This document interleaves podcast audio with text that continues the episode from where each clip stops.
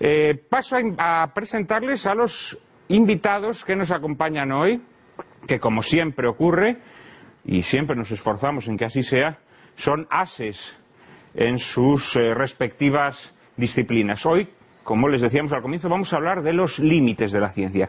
Y para hacerlo está con nosotros Benito Fraile.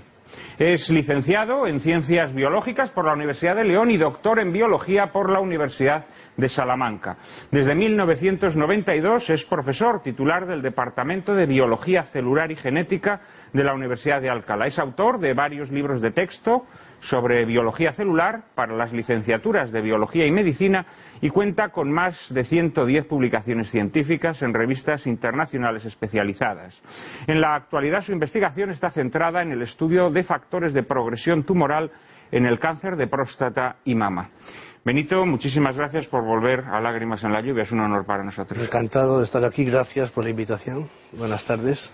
Eh, del mismo modo que estamos encantados de que vuelva, después de varias intentonas, eh, Emilio Chubieco, quien ya estuviera con nosotros en el programa que dedicamos al ecologismo. Emilio Chubieco es catedrático de Geografía de la Universidad de Alcalá y miembro correspondiente de la Real Academia de Ciencias. Ha sido investigador visitante en las universidades de Berkeley, Nottingham, Clark, Cambridge, Santa Bárbara y Maryland.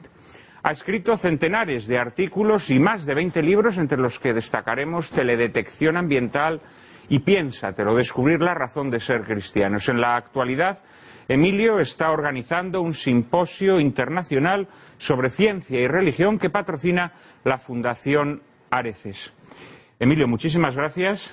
¿Cuándo va a ser este simposio? Por cierto, se va a celebrar en Madrid, Sí, imagino. El 10 y el 11 de noviembre. El las- 10 y el 11 de noviembre en la sede de La de Fundación. Bueno, pues los, nuestros espectadores que estén interesados ya saben que simplemente tienen que acudir a la página web de la Fundación Areces y allí supongo encontrarán ya o en los próximos en las próximas semanas cumplida información sobre este simposio que está organizando eh, Emilio Chubieco. Muchísimas gracias por estar con Gracias nosotros.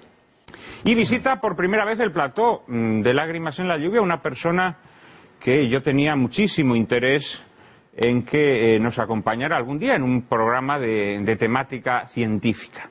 Se trata de Manuel Carreira, de la Compañía de Jesús. Es licenciado en Filosofía por la Universidad de Comillas y de Teología por la Universidad Loyola de Chicago. Su formación como científico incluye el máster en Física por la Universidad John Carroll de Cleveland y el doctorado con una tesis sobre rayos cósmicos en la Universidad Católica de Washington. Miembro del Observatorio Astronómico Vaticano, ha sido profesor de astronomía en las universidades de Washington y Cleveland y de filosofía de la naturaleza en comillas. Autor de obras como Metafísica de la materia, también ha colaborado en proyectos como asesor de la Agencia Espacial de los Estados Unidos, NASA. Muy buenas tardes. Eh, Padre Carreira, muchísimas gracias por, por hacernos el honor de visitar el Plato de Lágrimas en la Lluvia. Gracias por haberme invitado con gente tan ilustre.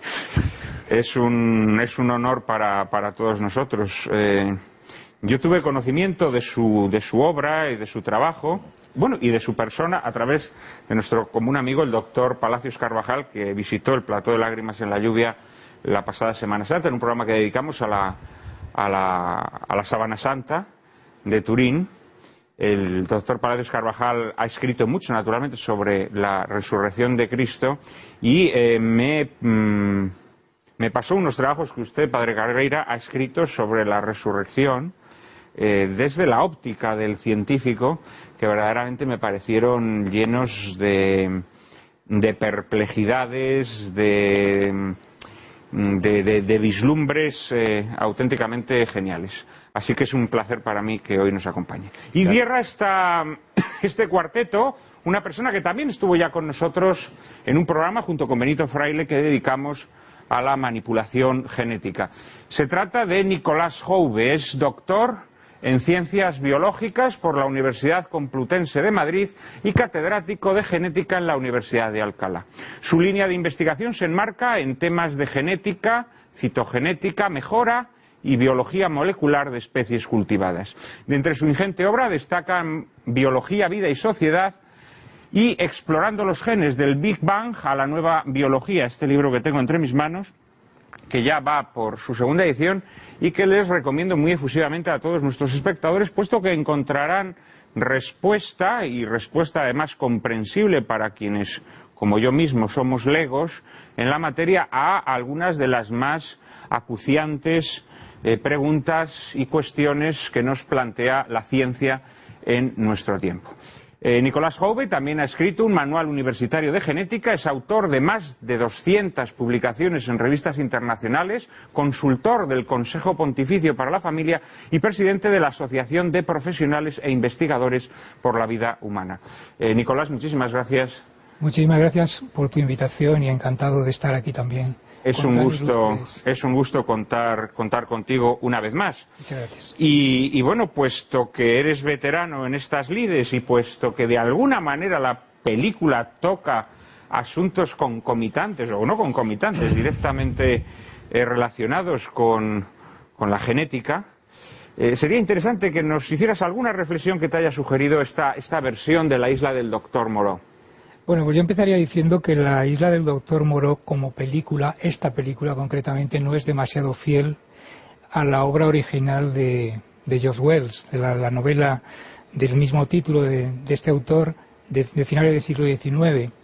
Realmente nos dibuja un personaje, el doctor Moreau, que es un científico escapado de su, ámbito, de su ambiente, por lo visto por desavenencias, por desavenencias con sus colegas y demás, y que se dedica a hacer unos experimentos que realmente pues dejan bastante que desear. Dejan bastante que desear en, el aspecto, digamos, también, vamos, el aspecto científico, por supuesto, comentaré de entrada que no tiene ni pies ni cabeza el planteamiento de hacer una transformación de un animal en un ser humano. Realmente ahí lo que se está tratando es de explicar un poco las diferencias entre lo humano y, y, lo animal, entre el humanismo y el animalismo, algo que debía de estar muy en boga en aquella época de finales bueno, la del película, siglo XIX. perdona que te interrumpa, la película evidentemente desliza, esto sería asunto para otro programa y de, y de, hecho vamos a dedicar un programa a este asunto en esta segunda temporada de Lágrimas en la lluvia, el evolucionismo. La película desliza ciertas ideas darwinistas Sí. eh, muy en boga en el momento, ¿no? Perdona, pero sí. Justo, justo en aquel momento. Y luego, pues eso, parte, digamos, de unas, de unas experiencias, incluso en un momento determinado, el doctor Moro abre su, su armarito y nos enseña unos embriones y le explica a, a su invitado, el, marino náufrago, le explica que estos embriones, pues realmente son un poco la, la causa de su investigación. Pues lo que quiere hacer es explicar o llegar a conocer las claves para convertir un embrión de un tipo de, de ser en un, en, una, en un ser de otra naturaleza, ¿no? Y entonces, claro, el, el, el- el marino los- le contesta, no me acuerdo ahora exactamente del nombre, de Braddock. Braddock, le contesta diciéndole que esto no son experimentos que, o por lo menos expone que éticamente dejan bastante que desear. Pero la idea de, de la película, en realidad, bueno, la película en, en sí misma no está muy lograda. Yo creo que además, bueno, pues aparecen tintes también románticos. Por ejemplo, en la novela original no aparece para nada María. María es algo que se introduce en la película pues para darle probablemente un, un contenido más, más atractivo a la- al film. Pero luego, en, el fondo, la locura del doctor Moro, pues realmente desdibuja un poco la- el personaje original de la, del- de la obra, de la obra de Wells. Porque realmente él lo que quiere es dibujar un poco lo que inspira y lo que impulsa a un científico a hacer investigación. Y aquí lo que se ve es un personaje un poco desquiciado, que lo que está haciendo son unos experimentos un poco alocados, que realmente rayan claramente en lo, poco ético, en lo inmoral, porque convertir a unos animales en una especie de formas de vida humanoides que además son para sus, el sometimiento, el sometimiento personal al doctor Moro, pues me parece que deja bastante, bastante que desear. Realmente en la novela original no se destaca tanto esta, esta forma de, de proceder, sino más bien la parte científica del interés, del, del hacer investigaciones un poco arriesgadas, pero más centrado en lo que es la curiosidad propia de un científico, eso sí, un poco desvaído en, su, en sus ideas. Te quería preguntar, respondieras muy brevemente, una curiosidad personal. Es evidente que esa, esa metamorfosis, esa muta- esas mutaciones que pretende el doctor Moreau en organismos adultos son impensables y de hecho la película, pues claro, nos, nos produce cierta, cierta gracia pues ver que con esas inyecciones milagrosas, ¿no? Pues de repente que parece la pócima del doctor Jekyll y Mr. Hyde, ¿no? Los animales se convierten en humanos, los humanos en animales. Pero hoy, con los avances de la ciencia, ¿es posible en fase embrionaria mutar, lograr mutar a a un ser vivo? Vamos a ver, lograr mutar no, lo que se puede hacer en todo caso es transformar, tocar la expresión de alguno de los veintitantos mil genes que tiene un genoma de un mamífero, como sería el caso de los ejemplares que hay en la película, ¿no? 21.000 genes tiene el genoma humano. Evidentemente, lo que sí se podría hacer en fase embrionaria es a lo mejor introducir un simple gen o hacer una variación genética de tal manera que algunos genes que ya están presentes no funcionen, funcionen más tarde o funcionen más temprano, con lo cual se puede, puede repercutir en el desarrollo. Normalmente esto sería o daría lugar a una aberración biológica, a algo que probablemente no progresaría mucho. De hecho, muchas de las discapacidades y las enfermedades humanas que, están, que estamos viendo y que estamos conociendo, pues se deben a errores, a errores en el funcionamiento de genes en la fase embrionaria. Pero claro, aquí se está hablando de algo que se puede hacer desde fuera, es decir, algo con una intencionalidad una intencionalidad que evidentemente éticamente no se sostiene. Eh, pero desde luego es impensable que con una simple inyección o incluso con eh, una manipulación genética dirigida a un solo gen, por muy importante y director que sea este gen, porque hay genes que tienen a su cargo, tienen a su cargo muchos otros genes y pueden repercutir en más, pero es impensable que con eso podamos hacer una transformación biológica de una especie en otra especie. Lo que vamos a conseguir es pues una, una forma de una naturaleza que probablemente no va a progresar, que va a suponer un aborto casi seguro, y de hecho muchos de los abortos espontáneos se deben a errores en el desarrollo debido a fallos genéticos, mutaciones naturales, y aquí estamos, estaríamos haciendo algo antinatural, que es modificarlos artificialmente. Evidentemente esto, pues éticamente no. No, no, eso evidentemente éticamente es inadmisible, pero, pero quería saber si existía esa, pues desde luego en microorganismos sí que se podrán hacer estas, estas por ejemplo, mutar una, una bacteria inocua en una bacteria patógena, eso sí se puede hacer, ¿no? Esas mutaciones se pueden hacer, ¿no? Sí, porque además conocemos muy bien genes que son nocivos y por lo tanto podemos manipularlos, introducirlos o activarlos si están inactivos en, bacterias o en organismos más sencillitos. esto, evidentemente, en un mamífero es mucho más complejo.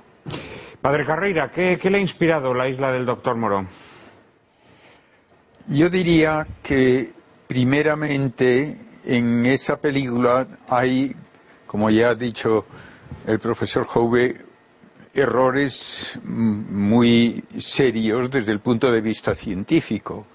Pero me parece que el impacto de la película es sobre todo la discusión de sus consecuencias éticas. Y naturalmente todo lo que sea, ya para decirlo de una forma muy general, todo lo que sea actuar sobre un ser humano en un intento no de ayudarle, no de sanarle, no de corregirle una deficiencia, sino de transformarlo en otra cosa distinta, todo eso es éticamente inadmisible. El ser humano nunca es un animal de laboratorio. El ser humano no es una cosa para experimentar en ella.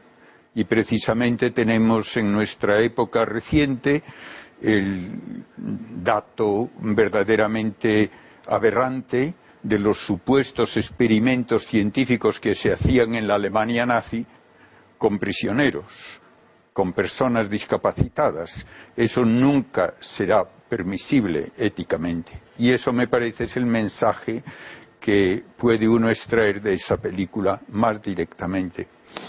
Decía usted que no es éticamente admisible intervenir en un cuerpo, en, el cuerpo de un ser humano, si no es para sanarlo.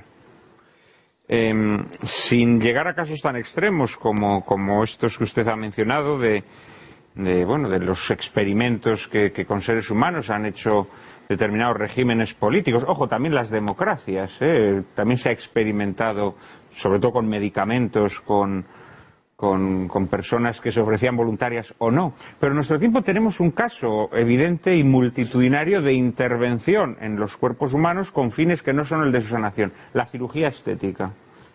¿La cirugía estética se puede considerar éticamente reprobable? Yo no he dicho solo. No, no, no, no, yo ya sé que no lo ha dicho, no es una pregunta que le estoy digo lanzando. yo no yo. he dicho solo de sanar, dije también o mejorar en alguna forma a ese individuo. Y yo creo que una mejor estética es perfectamente lícita y deseable. Mm, yo ahí, ahí difiero, difiero de usted. eh, creo que creo que no creo que no, no, o sea, no creo que sea lícito, ¿no? Que queramos eh, mejorar físicamente. En sí mismo eso no es algo lícito. Eso creo que es un deseo eh, mm, fruto de nuestra vanidad o de nuestro egoísmo personal o de nuestro interés. Evidentemente no me estoy refiriendo a la cirugía reconstitutiva, ¿no? Sino a la cirugía, bueno, pues que uno quiere tener eh, menos culo o más eh, pecho o, o no sé qué, ¿no? Eh, no, no acabo de ver claro Bien. la, la- Si me permite poner otro ejemplo más sencillo, yo he visto casos, por ejemplo, de niños que tienen un gran manchón rojo en la Sí, sí, cara. no, ya, ya. Pues se les hace un poco de cirugía y se le quita eso. O uno que nace con la nariz torcida, pues se le pone derecha. Y esto me parece perfectamente lícito. Habrá un punto en el que uno debe decir si se está tratando a la persona verdaderamente como un ser humano con una dignidad propia. Y eso es lo que significa precisamente el que solo con el consentimiento informado y para el bien del paciente es lícito el actuar sobre el cuerpo de uno. El problema también de la, de la cirugía plástica es claro, muchas veces se utiliza como eh, remedio sustitutivo de las terapias psicológicas. Es decir, una persona tiene un trauma y entonces pues, le intentamos solucionar este trauma eh, pues metiéndole el bisturí, ¿no? Eh, pero, perdón por la digresión, Emilio, eh, seguramente que la película también te ha suscitado alguna, alguna meditación interesante, ¿no? Sí. No, la película realmente no me ha entusiasmado mucho. No, la Es película estamos de acuerdo. Entretenida, pero Una bueno. película convencional. Pero yo creo que sí que plantea tres aspectos eh, en lo que, que me parece a mí que podrían ser objeto de debate y que tienen que ver con el tema este de los límites de la ciencia. Por un lado estaría los límites éticos, ¿eh? que ya, ya los ha comentado, algo ha comentado Nicolás en este sentido. Por otro lado, me parece que la motivación de este señor para llevar a cabo esos experimentos eh, es el despecho hacia una comunidad científica que no le ha hecho caso, o sea, él quiere como autoafirmarse, y yo creo que esto es un tema interesante en el mundo de la ciencia, parte de los problemas éticos que puede tener algunas derivaciones o algunos desarrollos de la ciencia tienen que ver también con la actitud personal de los científicos. El caso, por ejemplo, más, más eh, espectacular podría ser el de personas que directamente han manipulado los datos para conseguir un buen titular. ¿eh? Por ejemplo, el médico surcoreano este que publicó un artículo en Science, si no recuerdo mal, sobre una clonación humana que no existía, o otros, mm, un físico de Bell Labs, me parece que publicó mm, como 100 artículos en cuatro años y que parte de ellos pues tenían datos que había inventado o que eran funciones físicas, etcétera. Entonces, yo creo que ese, ese segundo tema también No, está además es un tema de gran actualidad, como que- tú que bien me parece interesante. Y un tercero, eh, aunque en este caso lo voy a traer un poquito con alfileres, pero creo que también es interesante, y es que él no solamente crea estos seres, sino también les dicta normas, o sea, crea un derecho. O sea, el científico entra en otro campo y regula otro campo. ¿eh? Y de alguna manera eso también creo que es un asunto que, que interesa debatir, porque muchas veces aprovechando el prestigio social que la ciencia tiene, algunos científicos hacen declaraciones aprovechando su validez científica en ámbitos que no conocen adecuadamente y que el profano pues entiende que son tan sabios como en el campo en el que son especialistas. Y claro, mm, esto lleva consigo, a mi modo de ver, pues una, una desinformación importante ¿no? a la hora de, de plantear. Sobre esta invasión, digamos, de la ciencia de otros ámbitos que no son de su competencia, vamos a hablar hoy y efectivamente, el, el- eh, al final, claro, esta ciencia salida de madre o esta, esta, este, esta idolatría de la ciencia, claro, es, es un, es un sucedáneo de la religión y al final ese científico que se sale de madre o que invade ámbitos que no son el suyo propio, lo que termina queriendo ser es Dios, ¿no? Es Dios y por lo tanto él establece las normas de el dictar las tablas de la ley, ¿no? O sea, es- al final es una especie de, de megalomanía o de endiosamiento eh, de la razón humana, ¿no? Pero has mencionado un tema, un tema muy interesante que tiene que ver con el despecho o ese fracaso de quien se siente preterido, del científico que se siente preterido o expulsado de la comunidad científica y que inicia investigaciones de matute, de tapadillo, eh, que, que- que contravienen, pues, eh, todo tipo de, ontologías científicas, ¿no? Y esto que la literatura siempre lo ha retratado, el doctor Frankenstein también de alguna manera es un proscrito, en la novela de Mary Shelley, etcétera, etcétera, lo vemos también en nuestra realidad cotidiana.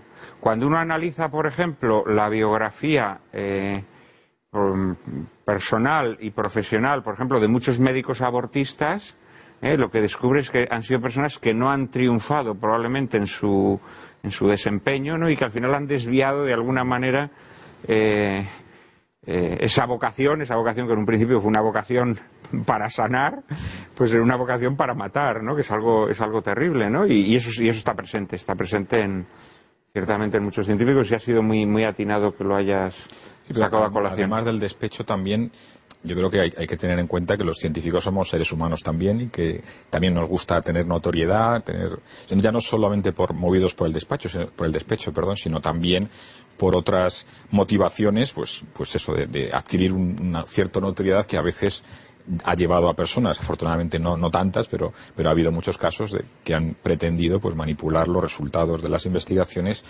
y, y, bueno, eso ha llevado consigo a, a un pequeño desprestigio de la ciencia, ¿no? Cuando se descubre que, que esto era, no era muy... Porque claro, al fin y al cabo la, la búsqueda de la verdad es, es la clave de cualquier investigación científica. Y a veces los lapsus lingüe eh, tienen más razón que las palabras bien dichas. Porque has dicho mm, por despacho, has dicho no, perdón, por despacho, no por despecho. No, no, por despecho y por despacho. Por despecho, por resentimiento y por despacho porque quieren un despacho más grande. o sea que lo has, lo has dicho, lo has dicho muy bien. Eh, cerramos esta primera ronda con, con Benito Fraile. Eh, a quien supongo que la película tampoco le ha encandilado, ¿no? Efectivamente, yo estoy de acuerdo con Emilio, no solamente en cuanto a que la película no me ha maravillado, sino lo que él ha aportado también de que muchas veces los científicos, movidos por ese afán de protagonismo, por sentirse alguien, por esa autoafirmación y vanidad, pues llevan a cabo cosas a veces aberrantes. Y eso ocurre en la realidad, no solamente en una ciencia ficción, sino que es una cosa que a diferentes niveles, nivel pequeño, a nivel grande, ocurre. Y ocurre bastante en la ciencia. Por desgracia, ocurre bastante en la ciencia. Y se ve cómo el doctor Moró encuentra en esta isla su paraíso, donde él puede jugar a ser Dios, dar vida y lo peor, lo que tú decías, dar leyes como legislador y dador de la vida, con derecho a la vida de los demás. Pero también hay un aspecto interesante. En la película se plantea el tema de la mm, humanización de animales, como conseguir a partir de un animal pues a alguien con aspecto humano que luego le pueda usar como criado, en fin, utilizarle de alguna manera. Y también se ve la animalización de humanos, cómo intenta con el protagonista convertirle en un animal. Ambos se rebelan, tanto el animal a dejar de ser animal como el humano a dejar de ser humano. Se impone una ley humana a unos animales que no le corresponde. Entonces, por eso en la investigación es fundamental eh, tener muy claro la naturaleza de aquello con lo que estamos trabajando. Si no conocemos perfectamente esa naturaleza y no la respetamos, se nos vuelve contra nosotros, como le pasó al doctor Moró. La propia ley que él creó, que dio a unos animales que no les competía, esa misma ley se volvió contra él. Y precisamente ellos, obrando al modo animal, transgredieron esa ley, que era una ley humana, y, lo mataron. Se volvió contra él, precisamente. Siempre que actuamos en la naturaleza, en contra de la naturaleza, se vuelve contra nosotros, a corto o a largo plazo, pero siempre se vuelve. Es algo inevitable. Es muy interesante también las reflexiones que ha hecho sobre esta humanización de los animales, ¿no? Porque de alguna manera mm, es muy curioso. Hoy, hoy La isla del doctor Moreau, la novela de Wells, la leemos desde una perspectiva distinta, ¿no? Puesto que eh, luego los avances eh, de la genética, eh, aunque sabemos que los que aparecen en esta novela son inverosímiles, pero bueno, nos hacen verla desde esa perspectiva. Pero en realidad, Wells, que fue ante todo un ideólogo, no debemos olvidar esto, H.G. Wells fue un, fue un ideólogo mm, materialista feroz, feroz, quizá uno de los grandes uno de los grandes antagonistas de Chesterton, para que la gente se sitúe, ¿no? Eh, eh, intercambiaron diatribas sobre asuntos que tenían que ver con, la moral, con la, con la religión, con la política, etcétera, etcétera. Era un hombre con un pensamiento radicalmente anticristiano. Eh, él concibe esta novela primero como un alegato en contra de la vivisección, ¿eh? Y de alguna manera lo que trata es, mm, en, un, en, un, desarrollo darwinista disparatado, ¿no? de hacernos ver pues que eh, una pantera o un oso o una hiena son de alguna manera antepasados del hombre, ¿no? Que en estado de darwinismo un poco totum revolutum, ¿no? Pero de alguna manera ese, ese alegato, ese alegato que introduce eh, Wells en su novela ha prolongado su vigencia hasta hoy. Y ahí tenemos casos, por ejemplo, los derechos de los animales, que de alguna manera eh, también sería hacer titular de, de, leyes, de leyes a seres eh, que no pueden obligarse y al no poder obligarse, los animales no pueden obligarse, es en términos estrictamente jurídicos es un poco demencial que puedan ser titulares de derechos. ¿no? O sea que de alguna manera en esta novela se están planteando temas que con el paso del tiempo van a tener muchísima vigencia. Eh, vamos a dejarlo eh, durante apenas un minuto y enseguida estamos hablando con todos ustedes y metiéndonos ya en harina sobre los límites de la ciencia.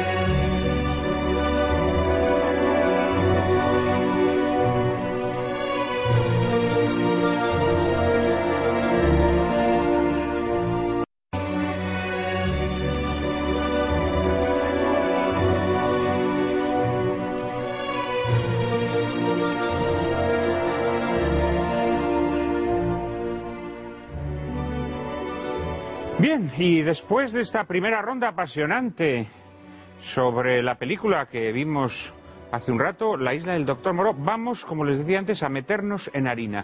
Vamos a hablar sobre los límites de la ciencia, si es que la ciencia tiene límites o por el contrario es ilimitada. Eh, María Cárcava nos introduce en el asunto. Durante siglos se entendió que ciencia y fe proporcionaban formas de conocer la realidad complementarias con metodologías distintas. La fe proporcionaba un conocimiento sobre Dios y sobre los planes de Dios para el hombre, sobre el sentido de la vida humana. La ciencia, por su parte, proporcionaba un conocimiento sobre el funcionamiento de la materia.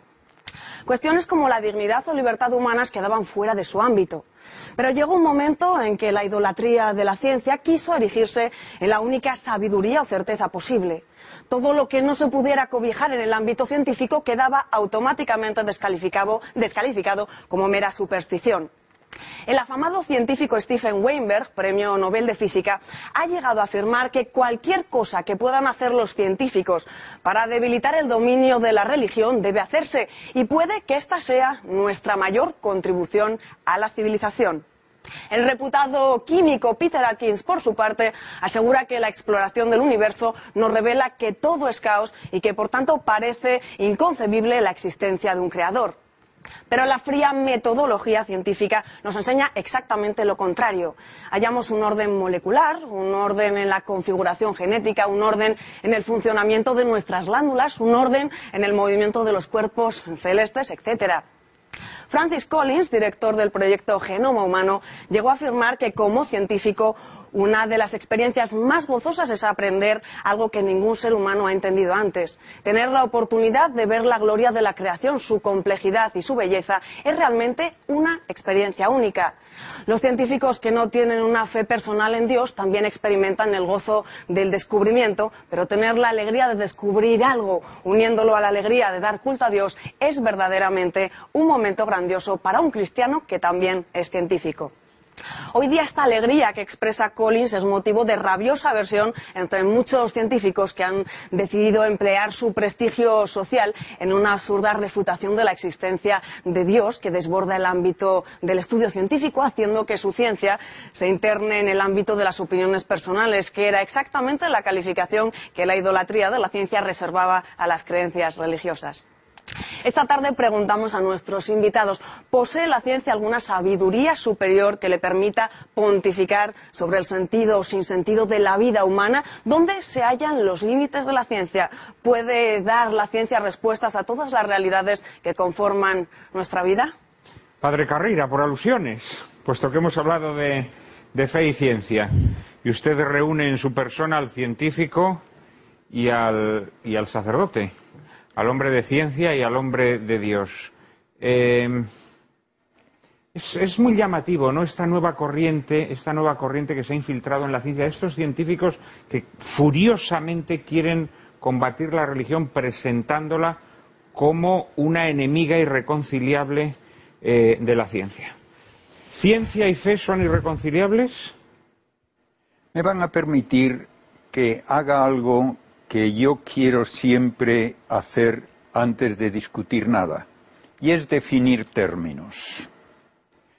Si yo voy a un campus universitario y me dicen, mire, ese es el edificio de ciencias y ese es el edificio de humanidades, ¿qué espero que me van a enseñar en el edificio de ciencias? Espero que me enseñen física, química, astronomía, geología, biología. ¿Qué espero que me enseñen en el edificio de humanidades? Literatura, historia, sociología, arte.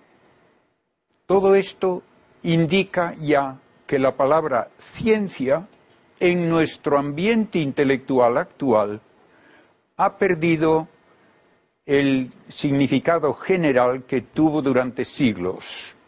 Durante siglos, ciencia significaba todo conocimiento razonado. Y por tanto, la filosofía era ciencia, la teología era ciencia, la historia era ciencia, no era simplemente un catálogo de fechas y de nombres. Y esto ahora ha cambiado de tal manera que lo único que significa la palabra ciencia en el lenguaje ordinario académico es el estudio de la actividad de la materia. Solamente eso. Y tiene que ser una actividad que al menos en principio puede comprobarse con un experimento. Y todo experimento dará lugar a medidas que pueden utilizarse luego con un formalismo matemático para expresar cómo actúa la materia, predecir qué va a ocurrir si sé qué estado inicial tengo y qué leyes rigen ese aspecto de la materia y también me permiten inferir cómo era la materia antes para dar lugar a lo que ahora observo. Pues bien, toda la ciencia moderna me dice que lo único que hace la materia es transformar a la materia mediante cuatro interacciones o fuerzas que llamamos la gravitatoria y la electromagnética de largo alcance y la nuclear fuerte y la nuclear débil de muy corto alcance. Lo que no puede explicarse por esas cuatro fuerzas no es debido a la materia. Así tajantemente hay que decirlo. Por lo tanto, como científico, si yo digo, por ejemplo, que una poesía se debe a la materia y no a un espíritu humano, tengo que decir cómo paso de una de estas fuerzas a la belleza de la poesía. Como eso no se puede hacer, todo lo que es arte, plástico, literario, musical, queda fuera del ámbito de la ciencia. Usted sabe que ahora hay científicos o pseudocientíficos, algunos así de pelo escarolao, eh, divulgadores, ¿no? Que, sí, que explican que se escribe una poesía o nos emocionamos con una poesía por reacciones químicas que se producen en nuestro organismo. Ningún científico dice que una reacción química o física produce información, contenido de ideas. Ninguno. Y si no, díganme quién lo dice. No, científicos no, pseudocientíficos bastante. Pseudocientíficos los hay a montones. Ningún científico le aceptará a usted, por ejemplo, que yendo al laboratorio depende de que usted dé una orden a unos productos químicos sobre la mesa para que haya una reacción o no la haya. Nadie dirá eso jamás. Se dice que la materia tiene esas cuatro maneras de producir efectos que siempre son solamente transformaciones del estado de la materia y que además esos efectos son algo que se debe a la naturaleza de las cosas.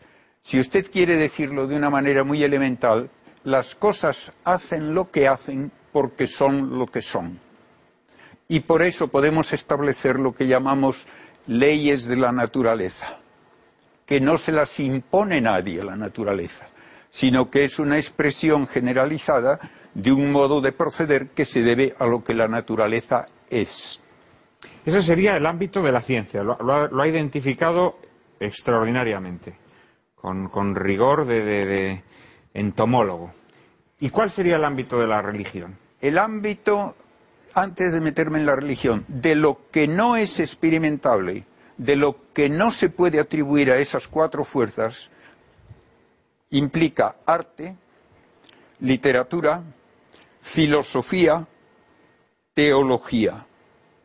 Todo eso entra dentro de las humanidades que no tienen absolutamente ninguna comprobación experimental ni pueden ponerse en una ecuación.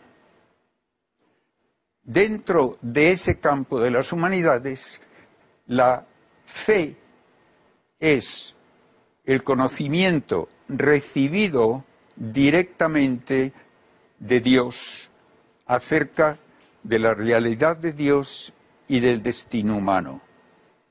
Y la teología es el esfuerzo racional de entender los datos de esa revelación. De modo que hay que distinguir fe de teología. Y fe tiene tres significados que pocas veces se distinguen y por lo tanto se habla de una manera muy inexacta. El primer significado de la palabra fe es conocimiento recibido de otros.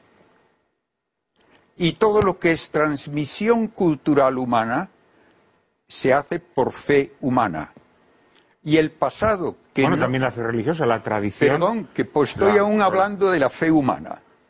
La fe humana es el único camino por el cual podemos conocer el pasado. Y la fe humana es la que permite que nos ahora aprovechemos de todo lo que hizo la humanidad con los genios más valiosos a lo largo de su historia. Y por esta fe humana adquiero certeza en contra de mi experiencia y en cosas que no entiendo. Y doy un ejemplo. Por mi experiencia, yo diría que mi mano es sólida y esta silla también. Por la teoría atómica sé que no es así. Creo la teoría atómica, no creo a mi experiencia. La mecánica cuántica, nadie la pone en duda, está extremadamente bien comprobada, pero uno de los que más contribuyeron a ella, Richard Feynman, dice taxativamente, puedo afirmar sin miedo a que nadie me contradiga que no hay nadie en el mundo que entienda la mecánica cuántica, pero se acepta. De modo que la fe humana me da la mayor parte de mi conocimiento, me da certeza aun en contra de mi experiencia y en cosas que no entiendo. Pues bien, por fe humana, debo saber si de hecho se ha dado una comunicación de verdades que vienen directamente de Dios. Y eso es el fundamento del cristianismo. El cristianismo no es una mitología, no es una filosofía, es el hecho histórico atestiguado por testigos dignos de fe de que Cristo existió, de que demostró ser Dios con sus milagros y que se transmite la enseñanza infaliblemente porque Él prometió que haría lo necesario para que no se trastocase esa enseñanza, estableciendo una iglesia con una ayuda constante de un Espíritu Santo divino que la libra de error. Todo esto se basa en el testimonio de los apóstoles que dieron su vida por ese testimonio. De modo que tengo el mismo modo de conocer por el que en un juicio criminal se dice que una persona es culpable o no, por testigos dignos de fe. Una vez que tengo esto, entonces es de suponer que la revelación divina no va a ser para librarme a mí del trabajo de estudiar ciencia. No va a decirme nada de ciencia. Me dirá algo importantísimo, mucho más. ¿Cuál es la relación de mi existencia con Dios y cuál es mi destino eterno? Y eso, naturalmente, como no puede jamás someterse a una prueba de, de laboratorio, queda totalmente fuera del ámbito de la ciencia. Emilio, escuchabas muy atentamente al padre Carreira. Claro, Tú has reflexionado mucho, has reflexionado mucho sobre estos temas, ¿no? Y ciertamente, pues ahora hay un interés por parte de algunos científicos en, en que la ciencia eh, colonice, digamos, el ámbito, eh, ámbitos que no eran suyos, ¿no? Eh, dé explicaciones científicas, digamos, entre comillas, a, realidades que, exigen otro tipo de explicaciones. El padre Carrera decía la, la- la reacción que nosotros produce la lectura de un, de un hermoso poema o de un, o de un tratado de filosofía.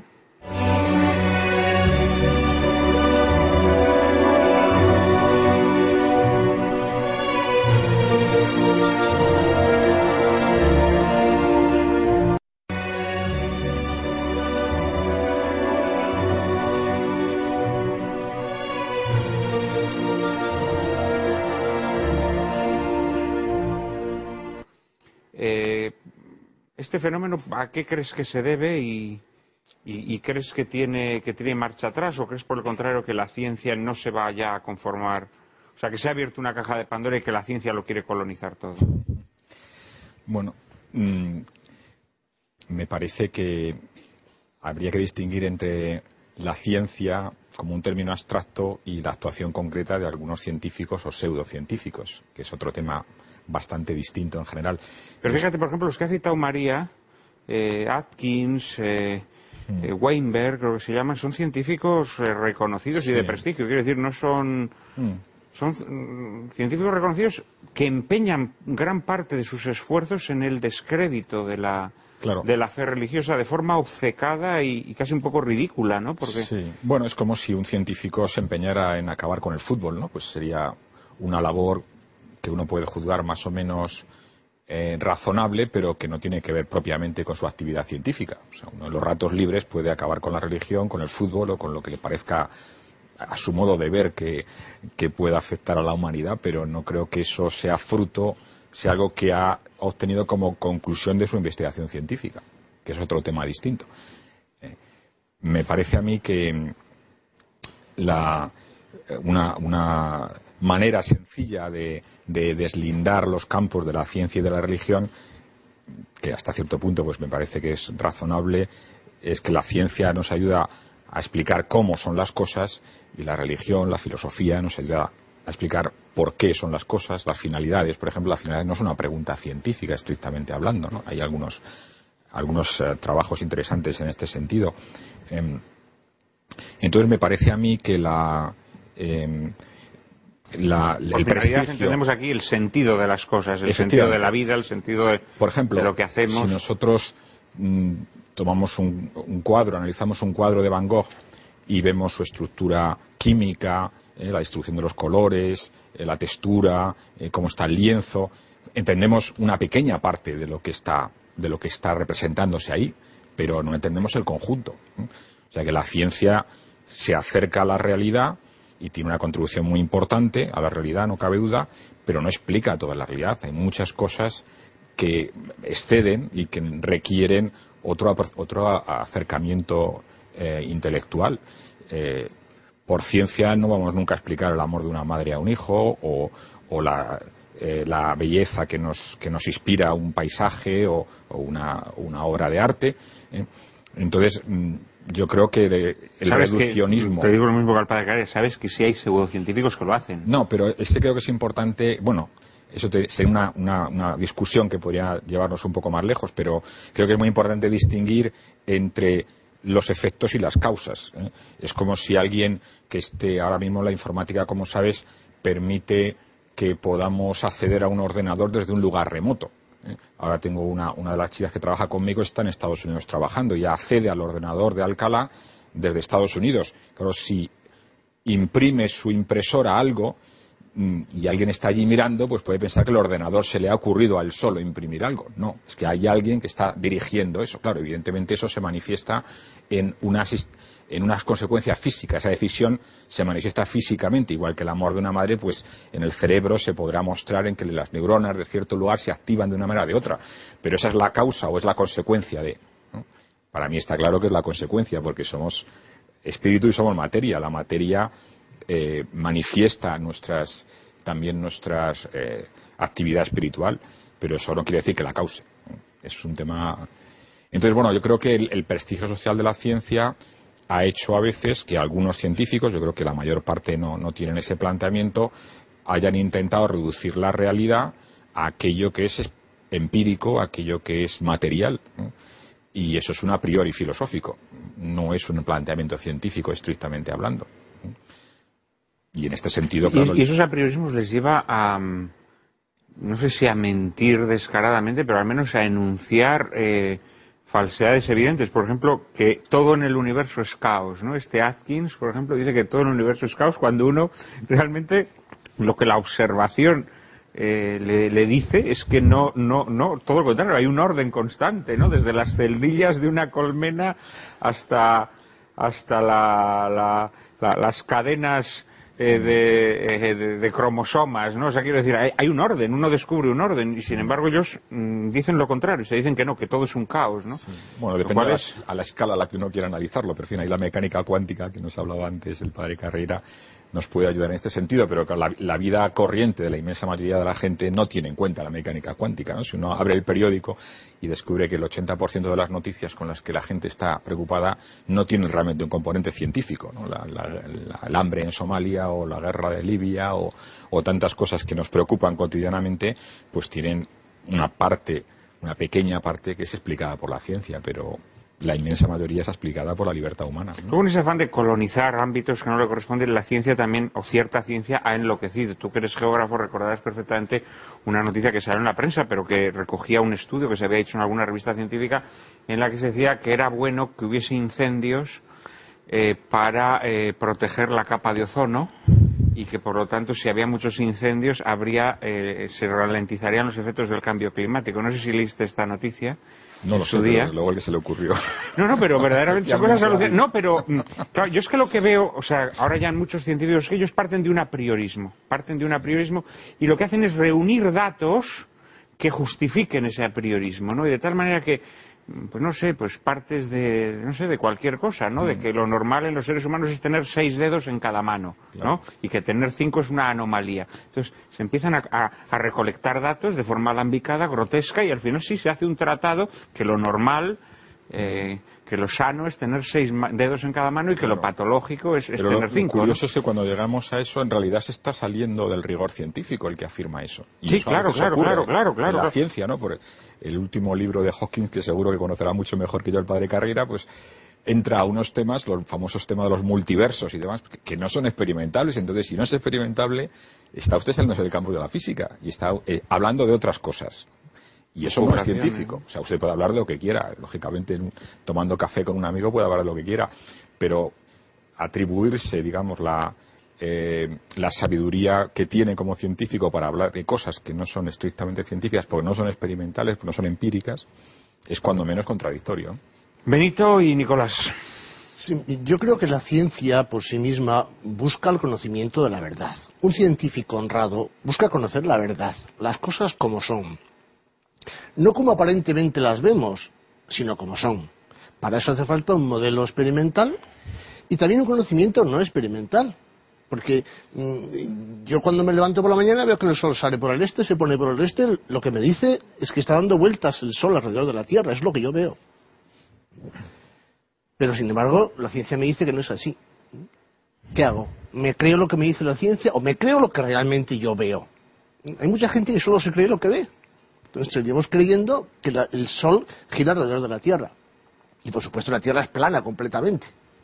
Entonces, bueno, ahí es un conocimiento experimental y un conocimiento no experimental de otro tipo al que uno llega mediante una serie de razonamientos. Un científico honrado busca conocer la verdad, la verdad sobre todas las cosas, sobre el medio externo, la naturaleza, pero no solo eso, sino cosas incluso más profundas. Un científico serio llegaría al conocimiento de Dios, un conocimiento que se puede llegar a través de la razón, con datos históricos. Bueno, y de las obras, de las, Las obras, de la creación, digámoslo así, ¿no? a través de Efectivamente. la, del estudio de la naturaleza. incluso el conocimiento de, de Jesucristo, la persona de Jesucristo mediante datos históricos y demás. O sea que todo esto, si somos serios, llegamos al conocimiento de la verdad, también en el aspecto de nuestra relación con Dios. Lo que ocurre es que, en muchos casos, hay una, condiciona- una condicionante externo, eh, algo que nos obliga a funcionar en función de, en base a una ideología. Cuando el científico actúa apoyado en una ideología del tipo que sea, no llega a conclusiones reales, sino que intenta demostrar que esto es así científicamente. Él parte de un a priori y trata científicamente o pseudocientíficamente de demostrar aquello. Y esto ocurre. Y eso es lo que muchos, algunos científicos, no muchos, la verdad es que no son tantos, a veces, movidos por una ideología del tipo que sea, intentan justificar científicamente algo que no es justificable, porque la realidad no es así. La ciencia tiene que buscar el conocimiento de las cosas como son, no como las vemos. Un científico honrado debe llegar al conocimiento de lo que es en realidad las cosas. Incluso ahí no, habría ningún- ninguna contraposición entre ciencia y fe o ciencia y religión. Un científico buscaría la religión verdadera. Buscando esa verdad, llegaría a encontrar al Dios verdadero, incluso discriminándolo entre las muchas religiones que hay. Yo creo que en ese aspecto eh, es un tema de seriedad, no estar manipulado por una ideología del tipo que sea.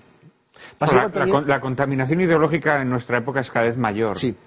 ¿eh? De tal es manera que hasta eh, disciplinas o dedicaciones que en un principio pues exigen un, un cierto apartamiento de, esa- de ese ruido, de esa confusión ideológica, pues están siendo eh, infectadas por ella, ¿no? Y esto Pero es que incluso es la propia sociedad la que nos va contaminando con ello. Y a base de repetir eslóganes y, y cosas que salen en los medios de comunicación, uno, aca- uno acaba aceptando, dando por sentado una serie de bases que no tienen tampoco una rigurosidad científica, sino simplemente es una manera de funcionar. una- más bien son eh, razonamientos ideológicos que nos calan y nos influyen también en nuestro conocimiento científico, o conocimiento del tipo que sea, tanto experimental como no experimental. Nicolás, Vamos a ver. Bueno, todo lo que se ha dicho es completamente eh, concorde a mi propia forma de pensar, de modo que para evitar re- repeticiones, pues yo voy a simplemente a referirme a algo que yo creo que también tiene que ver con todo esto. Y me refiero a qué es el ser humano. El ser humano es un ser inteligente. Es el único ser de la naturaleza que vive conscientemente su vida. El único que sabe que está aquí y que en el momento que está aquí se hace preguntas. Eso es algo que tenemos todos dentro, el sentido, digamos, de la curiosidad lógica de qué hago yo aquí, qué es esto que me rodea, qué, qué me espera. El sentido también de trascendencia inmediatamente salta porque nosotros tenemos que dar respuestas que son incluso lejanas a esa realidad cotidiana del entorno más físico que nos rodea. Pero inmediatamente tenemos que decir, bueno, somos Homo sapiens, somos, por lo tanto, seres racionales con capacidad de conocer, con capacidad de indagar y de encontrar respuestas a qué. Y ahí es donde está la ciencia. La ciencia lo único que puede dar respuestas es a cuestiones, como bien decía el padre Carreira, que son materiales, es decir, que son de naturaleza material, que yo puedo someter de alguna manera a un experimento. ¿La ciencia cómo funciona? Pues funciona a base de hipótesis que se crean para después someterlas a unos protocolos experimentales y demostrar si hay verdad o no hay verdad en esa hipótesis inicial. Si es cierto lo que yo había pensado, pues lo voy a aceptar provisionalmente porque también tengo que demostrar que no es falso. Hay un principio, digamos, de falsación que también hay que demostrar. La ciencia es muy exigente con sus conocimientos y por eso yo quería también decir aquí que, hombre, la verdad científica hay que respetarla bastante, siempre y cuando sea honesta, sea verdadera y no esté contaminada por esas ideologías que a veces, que a veces nos asaltan. Es decir, la ciencia tiene un marco muy concreto, que es el mundo de lo material, de la naturaleza material, y lo que hace un científico normalmente es conectar esos descubrimientos que hace en su trabajo con el resto de, las, de los conocimientos previos que ya ha habido. Es decir, yo creo que una visión más universal de la ciencia es precisamente conectar piezas individuales de conocimiento con piezas más amplias para ir precisamente construyendo pues la sabiduría. Al fin y al cabo, la sabiduría es el conocimiento más completo que nosotros podríamos concebir. Y uno de los instrumentos que la naturaleza que Dios nos ha otorgado, que es el, razonamiento, uno de los instrumentos que tenemos es la ciencia. Pero eh, inmediatamente, claro, por supuesto, hay que decir que no todo conocimiento es abordable con el método científico. Porque todo lo que es inmaterial, todo lo que forma parte del espíritu, esas preguntas como las que aquí se han formulado, bueno, ¿existe Dios? Eh, ¿Qué es el amor? Eh, ¿Qué es la vida? A mí me toca mucho de lleno el tema de la vida como biólogo y yo a veces le digo, bueno, yo, yo no voy a responder nunca qué es la vida. Yo lo que sí puedo hacer es decir qué propiedades tienen los seres vivos, cómo se comportan en determinadas circunstancias, cómo reaccionan, cuáles son sus propiedades, igual que las propiedades de la, de la, física que nos decía antes el padre Carreira, pues los seres vivos también tienen unas propiedades. Pues esas propiedades están materializadas en unas moléculas, las moléculas de ácidos nucleicos, cuya, cuyo comportamiento pues, nos explican perfectamente las, propiedades de los seres vivos, que somos seres que, transmitimos, transmitimos a nuestros descendientes genes y además de vez en cuando se producen mutaciones y tenemos capacidad de evolución. Precisamente esa, esa doble vertiente de ser capaces de transmitir y ser capaces de vez en cuando de variar es lo que más caracteriza a los seres vivos. Bueno, pues ese tipo de cosas son las que la ciencia puede responder. Pero por supuesto hay un marco enorme de cosas inmateriales, espirituales, que, que, digamos, no están dentro del barco de la ciencia. Hay un autor mm, británico, Richard Dawkins, que es el autor de una serie de, obras que han sido muy famosas, El gen egoísta, mm. En busca del monte perdido, en fin, El relojero ciego, etcétera, etcétera, que es marcadamente agnóstico. Y él dice que no, beligerantemente anti, anticatólico, digamos, también. Incluso, pues él dice que no hay nada que no pueda ser abordable por la ciencia. Yo creo que realmente es un empobrecimiento eh, conceptual tremendo, porque el hombre evidentemente tiene esa doble vertiente de ser, por un lado, mm, consciente de lo que puede abordar eh, eh, con sus, con sus, digamos, con sus trabajos experimentales, pero también sabe perfectamente, cualquiera sabe, que hay preguntas que no nos podemos contestar. Yo, por ejemplo, soy incapaz de saber qué es la vida, yo no sé lo que es, yo no, yo no me puedo explicar, y yo creo que aquí hay una diferencia importante a destacar. Hay menos agnósticos entre los físicos que entre los biólogos. Es curioso, si uno lo mira así históricamente, biografías y quién es creyente y quién no es creyente, y cómo se han pronunciado en, esta, en esta relación entre la ciencia y la religión, se encuentra uno con que los físicos son en general mucho más tolerantes y creyentes que los biólogos. ¿Qué pasa? Que los físicos se encuentran con una pregunta que no tiene respuesta, en mi opinión no la tiene, el padre Carrera me puede corregir, si, que es de dónde viene todo, es decir, el origen de todo. Mientras que los biólogos prácticamente recogemos el, encargo de la ciencia pues cuando ya existen los seres vivos, vamos a decirlo de esta manera. Y somos capaces de entender un poquito más las transformaciones, la evolución y toda esa serie de cosas. E incluso somos capaces de manipular y tenemos respuesta a lo que hacemos. Con lo cual nos sentimos casi más dueños de la ciencia que hacemos y no es, una ciencia tan abstracta probablemente, tan teórica, tan difícil de entender muchas veces como por lo menos para un biólogo lo es la física, ¿no? Entonces yo creo que también hay que delimitar un poquito, bueno, hay un principio claramente de demarcación, cada ciencia es distinta y cada y pero desde luego lo que sí que hay una demarcación clara es entre los conocimientos que podemos adquirir a través del conocimiento científico y aquello que está por fuera y que son otras ciencias y para mí son ciencias la teología, la filosofía, la metafísica, etcétera, la astronomía. Bueno, la astronomía es una ciencia empírica realmente, o, cualquiera de las otras, el arte, son aproximaciones al conocimiento, a la belleza del mundo que nos rodea, que el hombre está obligado a descubrir y entender. Así es, en efecto. Hombre, hay que tener también cuidado con que esa no hacer muy fuerte esa demarcación, ¿no? Hubo una disputa filosófica que mantuvieron Santo Tomás de Aquino y Siger de Brabante. Siger de Brabante consideraba que se podía dividir en dos una cabeza. Es decir, que por una parte podíamos tener un conocimiento natural de las cosas, independiente de nuestra fe, y por la otra, un conocimiento sobrenatural. Eh, Santo Tomás, el realismo tomista, desgraciadamente abandonado, abandonado por, por la Iglesia o, por las doctrinas últimas que se han impuesto, lo que nos dice es que, ojo, eh, que a través de las obras de la creación el hombre descubre la existencia de Dios, la bondad de Dios, la intervención de Dios en la historia humana. ¿no? Y en ese sentido, aquella cita que hacía María de Collins, eh, que el científico, al, ahondar en los misterios de la naturaleza, eh, descubre la belleza eh, de la creación, ¿no? del mismo modo que la persona creyente, al contemplar la obra de la creación, se da cuenta que hay ahí un orden, un orden, de alguna manera también eso, en una situación no de beligerancia como la que vivimos hoy, sí que permitiría una aproximación entre, entre fe y ciencia. Quiero decir, hay una demarcación, pero hay una afluencia mutua eh, natural, creo yo, ¿no? y sana. Eh, en un minuto seguimos hablando sobre los límites de la ciencia.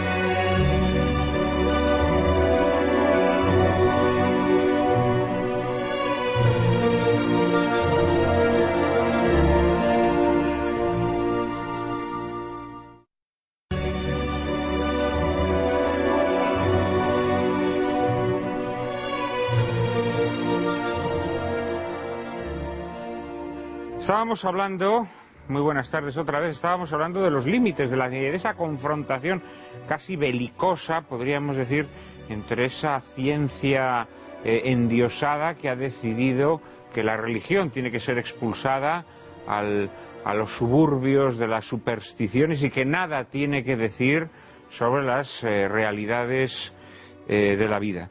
Y naturalmente hay muchos, eh, eh, científicos que se han sumado a esta tesis y otros naturalmente más cuerdos o menos soberbios que la, la combaten. Seguramente el padre Carrera de esto sabe mucho. Voy a mencionar que hay científicos que cumplen el dicho de que todo hombre es naturalmente filósofo y por tanto que no se limitan a hablar como científicos unas veces correctamente, otras incorrectamente. Steven Weinberg, premio Nobel, al que se citó antes, tiene un libro que se titula Los tres primeros minutos. Habla del origen del universo y su evolución. El último párrafo del libro es verdaderamente desolador.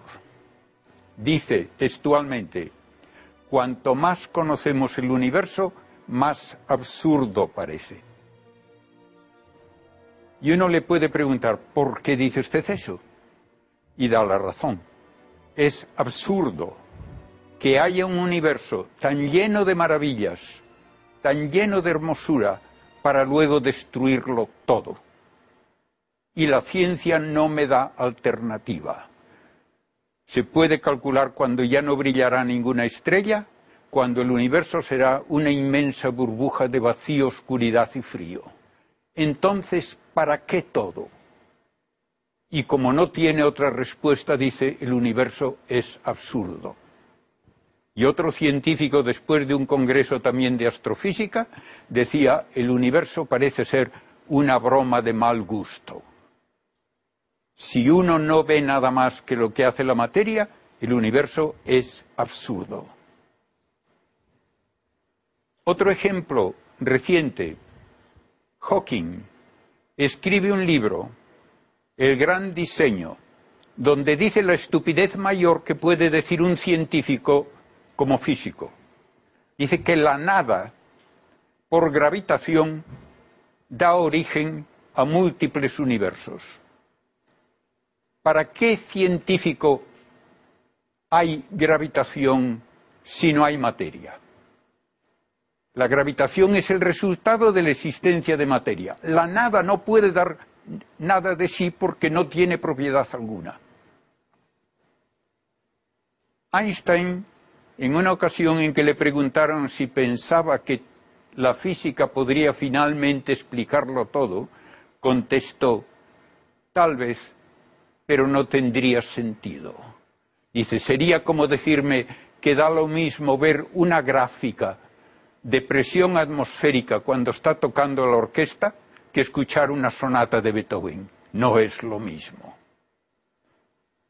Y finalmente, lo que quiero subrayar es que la racionalidad humana tiene como efecto universal la búsqueda de verdad, belleza y bien.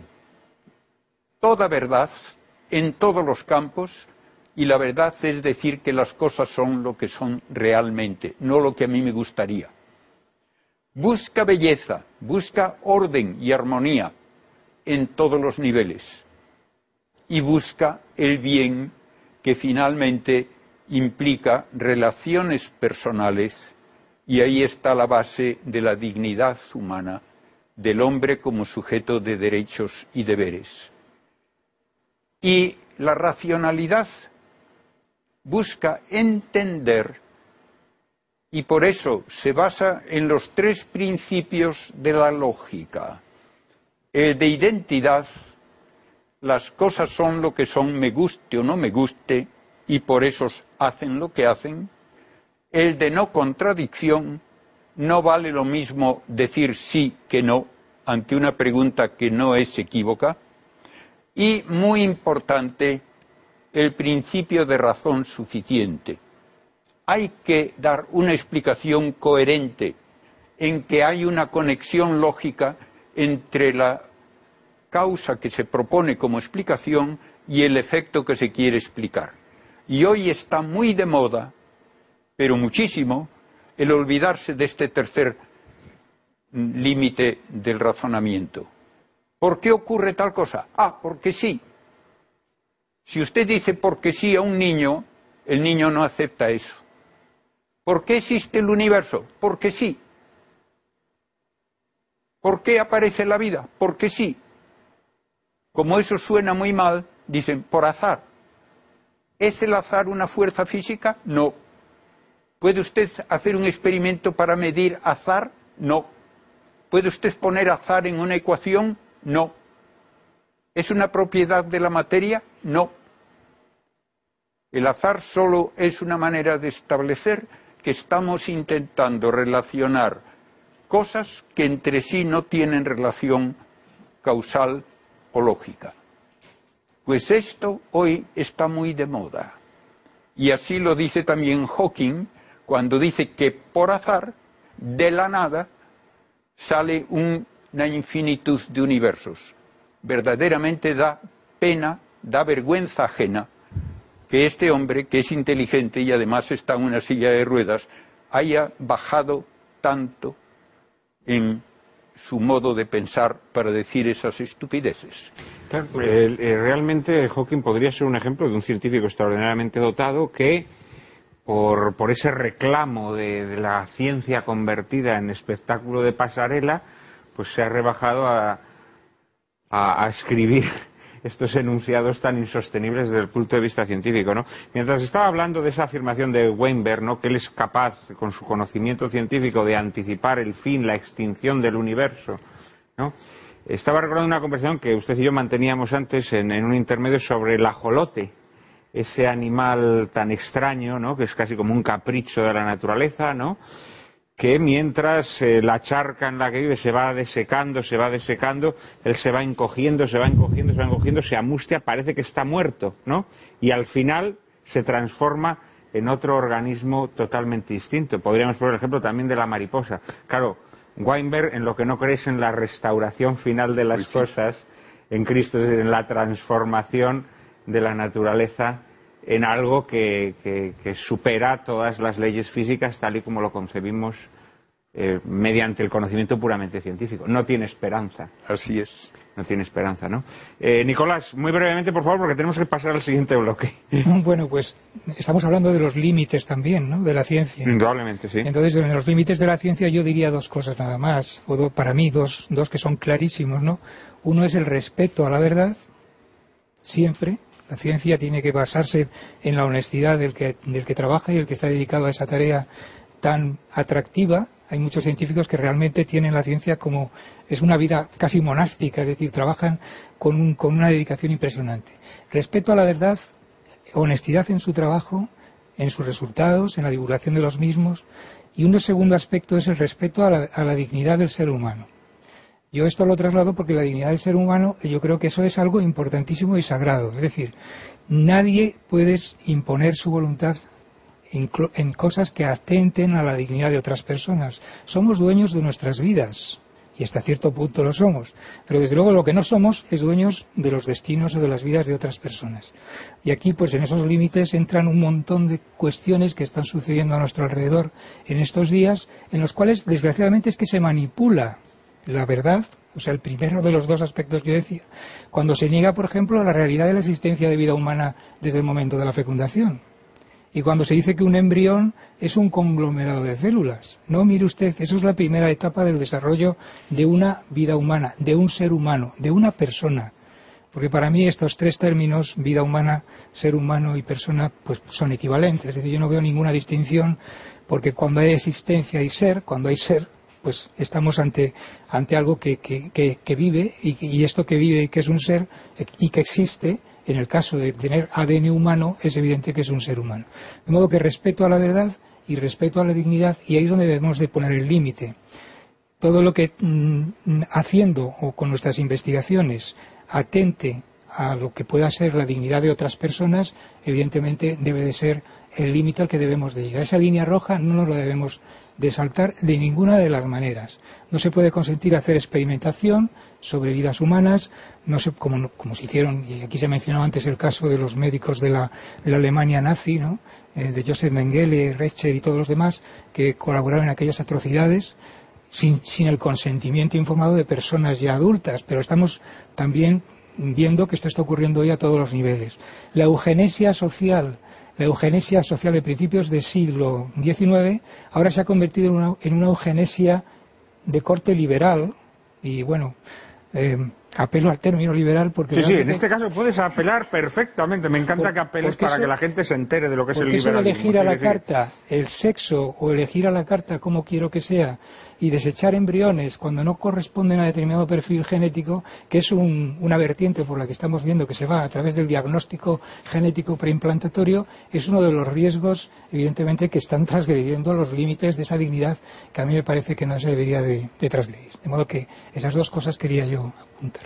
Pues esta intervención tuya prácticamente nos, pone en suerte con el segundo tema que queríamos eh, eh, proponeros hoy, que era que desde vuestras respectivas disciplinas eh, nos, expusierais aquellos puntos mayores de fricción en los que la ciencia desbordada, esta ciencia endiosada, no tiene ya ningún tipo de, de frenos morales. María Cárcava nos introduce en el asunto. Desde el origen de los tiempos se ha planteado al raciocinio humano el conflicto entre lo factible y lo admisible, entre el uso correcto o inadecuado, incluso perverso, del conocimiento. En 1974, el biólogo molecular Paul Berg, en una reunión mundial de microbiólogos celebrada en Asilomar, California, solicitó que nunca se realizaran experimentos que pudieran conducir a la transformación de bacterias inocuas en patógenas. De esta reunión surgió lo que se ha dado en llamar el grito de Asilomar. No todo lo que es científicamente posible es éticamente aceptable.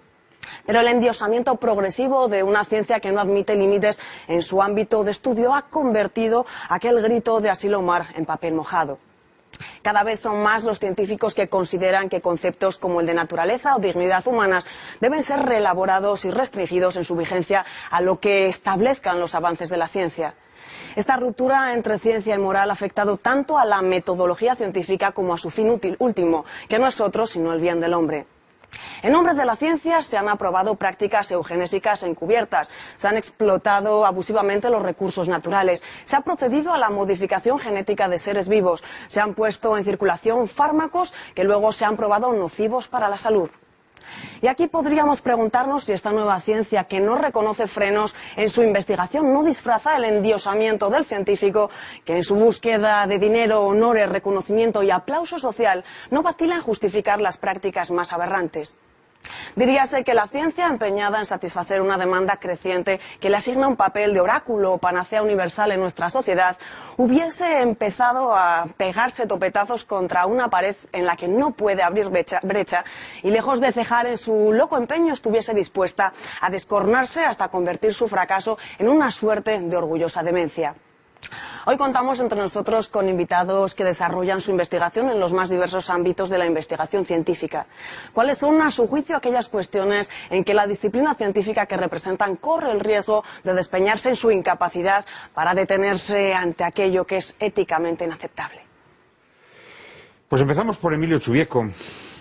Muchas gracias. Eh, Vamos a ver. ¿Cómo, cómo respondemos a, a esto que, a, esta- a este reto que nos lanza María? Sí. ¿Cuáles serían aquellos puntos en donde la disciplina que, que tú cultivas o las disciplinas próximas a la tuya Mm. están entrando en terreno pantanoso, digámoslo así? ¿O han entrado ya? Sí.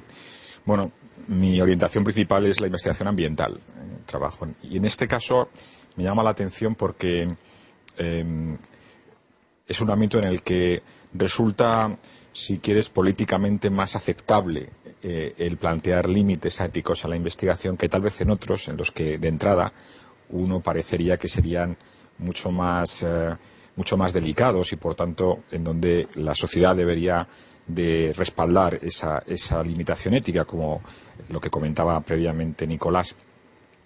Me parece que puede ser interesante establecer un paralelismo, por ejemplo, entre la investigación que se realiza eh, sobre transgénicos o cultivos transgénicos y la que se realiza en otros ámbitos de la investigación biomédica, eh, en donde me parece a mí que estamos ante una finalidad que de origen es muy buena, curar enfermedades en un caso, resolver el hambre en el mundo en otro caso, eh, que es financiada por multinacionales en los dos casos, la industria farmacéutica por un lado, la industria de las semillas y de la producción agraria por otro, que tiene impactos mm, previsibles eh, de alteración, algunos de los cuales pues no sabemos por dónde van a conducirnos y por eso somos precavidos ante ellos. En el caso de los transgénicos hay una legislación bastante estricta en lo que se refiere pues a la, a la introducción, a la a un periodo de, eh, verificación de los posibles impactos sobre los organismos, sobre el medio ambiente, sobre el entorno, eh, sobre la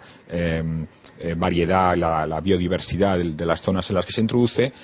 Y eso parece que casi todo el mundo lo acepta, ¿no? Es aceptado que los transgénicos o la investigación nuclear, que también tiene impactos ambientales muy claros, pues tenga unos ciertos controles éticos. Y ahí me llama la atención que eso no se acepte o, sea mucho más discutido en el ámbito de la investigación humana, en donde pues parece que debería de ser todavía mucho más estrictos esos controles. Mm, Recuerdo ahora el discurso de Obama a la Academia de Ciencias Norteamericana, poco después de tomar posesión, en donde, eh, aboliendo una de las de las prohibiciones del gobierno federal de investigar, de investigar, investigar con, con eh, embriones Embrión. procedentes de, de fertilización, de fecundación in vitro, pues levantó esa prohibición y dijo allí eh, explícitamente que eh, eh, nunca más, digamos, las cuestiones de conciencia deberían de impedir o dificultar el avance de la ciencia. Pero bueno, cuestiones de conciencia también hay en temas ambientales y, como digo, se aceptan bastante más, más fácilmente y no entiendo muy bien por qué. O sea, no entiendo bien conceptualmente. Es que la visión de Obama de la conciencia es su conciencia renegrida. Entonces se piensa que, No, pero no me ref- no, que todo el mundo tiene que tener, perdón al juego de palabras, ¿no? El- el- Obama interpreta un- un- una, una opinión social en este sentido, porque había una gran presión por parte de muchos científicos norteamericanos de seguir trabajando. Otra cosa es que esas células pues sean más o menos eficaces, que evidentemente no lo son tanto, y que hay otras, otras opciones éticamente más aceptables que además médicamente son más, más recomendables, pero en fin, de ese tema evidentemente vosotros dos sabéis mucho más. Pero a lo que, lo que me llama la atención es este paralelismo, que hay a- Muy interesante, una paradoja. La, la limitación ética de la ciencia se, acepta y se reconoce socialmente que es importante introducirla y en otros en que aparentemente pues hay vía libre y que cualquier cosa que uno objete pues es introducir opiniones externas al, al- al debate científico, ¿no? Cuando en realidad pues las motivaciones de uno y otro tipo de científicos pues pueden ser muy similares. Un, tema muy interesante también dentro de tu ámbito es el tema de la energía nuclear, que es un tema absolutamente. Mencionabas antes, Obama, una de las características de nuestra época es el ofuscamiento de la conciencia. ¿no? O sea, Obama considera que la conciencia es lo que a él le apetece que sea, ¿no? Pero es que luego el ofuscamiento que produce la ideología, por el tema de la energía nuclear es evidente. O sea, cuando se debate sobre energía nuclear, se está debatiendo sobre ideología, pura y dura. Es decir, el, el liberal va a defender la energía nuclear y el llamado progresista va a estar en contra de la energía nuclear. A mí la energía nuclear me parece muy interesante porque de alguna manera ilustra un poco la trampa saducea a donde nos conduce muchas veces eh, eh, la ciencia, ¿no? Es decir, la energía nuclear eh, ahora no podríamos vivir sin ella probablemente. Pero es que tampoco podemos vivir con ella. Porque algún día, aquel terremoto que hubo en Japón, ¿eh? pues tendrá, otro terremoto tendrá su epicentro justo debajo de una central nuclear. Y por muchas medidas de seguridad que tenga esa central nuclear, el día que el terremoto coincida justo debajo, pues la central nuclear saldrá hecha eh, pedazos y verdaderamente la eh, energía nuclear sin la cual ya no podemos vivir, pues ocasionará una gran catástrofe. Ya no solo las centrales, sino incluso los almacenes de depósitos, como hemos visto recientemente. Hace unos días Francia. En Francia. Bueno, este es un ámbito en el que, en el que también creo que hay un gran debate y una, eh, hay un cierto enfrentamiento, argumentos de tipo pues económico, argumentos de tipo más ético, y en donde, vuelvo a decir, eh, creo que todo el mundo razonable eh, entiende que, que se está jugando con algo que tiene un impacto muy grande sobre la vida de las personas y que eso requiere unas ciertas limitaciones en cuanto a la manera en que se desarrolla y la manera en que se aplica posteriormente. El científico no se va a, pre- a preguntar como científico sobre el bien o el mal de aquel uso, porque la ética, eso es una pregunta ética, no es una pregunta científica. El científico va a preguntarse cómo funciona la energía nuclear, va a preguntarse cómo se descomponen los átomos o cómo se funden, pero la aplicación de eso tienen que responderla otras personas con otros valores. Evidentemente el científico como persona podrá decir si aquello éticamente le parece bien o no, pero me parece que es importante eh, ser crítico respecto a esta visión supuestamente aséptica de la ciencia. La ciencia es como es, explica lo que explica, pero tenemos que darle contenido y ese contenido viene por valores que en, en cierta medida están al margen de la ciencia. Lo que pasa es que luego también ya cada vez hay más científicos al servicio de otros intereses, intereses comerciales, intereses de índole mercantil, mediático, etcétera, etcétera. Y al final hay muchos científicos que ya hacen informes a favor o en contra de la energía Sí. nuclear eh, ya por razones extracientíficas, ¿no? Con lo cual, claro, es muy peligroso. Eh, Benito, menciónanos algún asunto en donde en estos momentos la ciencia esté tomando una deriva peligrosa en, en- en lo que es tu disciplina. eh. Hombre, dentro de mi disciplina, el campo de la medicina, biología, la biomedicina en general, que ya está bastante mezclado, es eh, múltiple. Hay muchísimos puntos, pero muchísimos y a diferentes. Nuestros espectadores recuerdan el programa que dedicamos a manipulación genética, en donde muchos de estos temas se tocaron, pero Tanto a, nivel del, por ejemplo, experimentación con animales. Afortunadamente cada vez se hace menos experimentación con animales, se usa más diseños por ordenador y tal, pero ya cuando entramos en el tema humano, todo el asunto de la dignidad humana, ese respeto a la naturaleza humana propiamente, ahí sí que hay factores múltiples. Ya desde el comienzo de la vida, un punto clave en cuanto a experimentación con embriones, por ejemplo, la utilización de células madre embrionarias y la parte final de la vida, todo el tema de la eutanasia, cuando se puede eh, quitar esa vida o suprimirla de la manera que sea. O también el tema del- a nivel de experimentación, de investigación con seres humanos, adultos, no solamente ya lo que ocurrió pues, en Alemania y tal, sino otras muchas cosas. Hoy día está, por ejemplo, mm, bastante claro, cada vez un poquito más todo el tema del consentimiento informado, informar bien al paciente lo que se va a hacer en el tema de ensayos clínicos, el riesgo que corren, pero también, y eso no somos conscientes, la experimentación que se lleva a cabo de modo indirecto a nivel de casas comerciales, de fármacos son de uso comercial, están aceptados, no hay ningún problema, pero no sabemos todos, todos los efectos. Y se ve como al cabo de un tiempo un fármaco que estaba en el mercado se retira, porque había unos efectos nocivos. Se ha estado experimentando con eso. Incluso las casas comerciales han estado vigilando todas estas cosas, posibles efectos sitio. Llega un momento que ya ven que, bueno, que ya es demasiado peligroso, vamos a retirarlo, vamos a hacer lo que sea. Pero esa experimentación existe, de un modo indirecto que no nos damos cuenta. Ahí sí que no hay consentimiento informado. Algunos fármacos ponen eh, los posibles efectos nocivos, secundarios, pero los que se conocen, algunos de los posibles, pero otros no. Y también se está experimentando con esto. Pero vamos, yo creo que quizá principalmente quería centrarme como un tema importante en el comienzo de la vida humana, la experimentación que está habiendo con eh, seres humanos incipientes en las primeras etapas de la vida, principalmente los, los- las dos primeras semanas. Y también una cosa que nos recuerda a la película, y me retrotraigo a la película, la mezcla animal-humano, curioso. En la película se basa, se, se tiende a animalizar, eh, a humanizar animales con la idea de usarlos como criados para beneficio propio. Hay muchas películas de ciencia ficción que se usan eh, clónicos, los clones, seres humanos clones, son medio bestia, medio humano para, para la guerra, para cosas de estas. Hombre, hoy día es un poco impensable hacer eso, es que no compensa hacer eh, híbridos de ese tipo para ir a la guerra, es más cómodo máquinas, y ya toda la tecnología, no, no compensa tener criados de este tipo, que una máquina no, no, no da esos problemas, no pide aumento de sueldo, ni hace huelga, ni nada por el estilo, es mucho más sencillo y más manejable, y van por ahí los tiros, con lo cual yo creo que a ese nivel no habría mucho problema. Pero sin embargo se están haciendo híbridos animal-humano. ¿m? ¿Qué es lo que se está haciendo? A nivel de una fase inicial. Utilizar un óvulo eh, desprovisto del núcleo, un óvulo de una vaca. Ahora mismo está usando mucho vacas y conejas. Óvulo de coneja, el óvulo de vaca. Se le quita el núcleo se le mete un genoma humano, un núcleo completo humano. No se fecunda ese óvulo. Simplemente se, re- se reemplaza toda la información, se reemplaza el núcleo. Con lo cual ahí comienza a desarrollarse un ser humano. Tiene el genoma humano. Evidentemente está influido por parte del genoma que queda de esa célula. Hay genoma y ADN en las mitocondrias, en diferentes. Digamos que, lo que ponemos es la información, los planos del ser humano. Pero luego la maquinaria la pone el óvulo. ¿m? Quien va a construir esos planos es el óvulo. Con lo cual lo que ahí sale, ¿qué es? ¿Es humano? ¿Es animal? Hombre, estos experimentos de momento se están llevando a cabo hasta dos semanas, luego se acaba con ellos, no, se- no se sigue para adelante. Pero ¿hasta qué punto eh, esa mezcla animal-humano no desvirtúa un poco la dignidad? Yo creo que estamos... Yo eh, creo que absolutamente, ¿no? yo creo que Es estamos- me parece una aberración, es fabricar quimeras, lo que se llamaba en el lenguaje clásico quimeras, ¿no? Sí. Pero luego también vamos por el otro, el otro lado. Por ejemplo, el tema de los xenotrasplantes.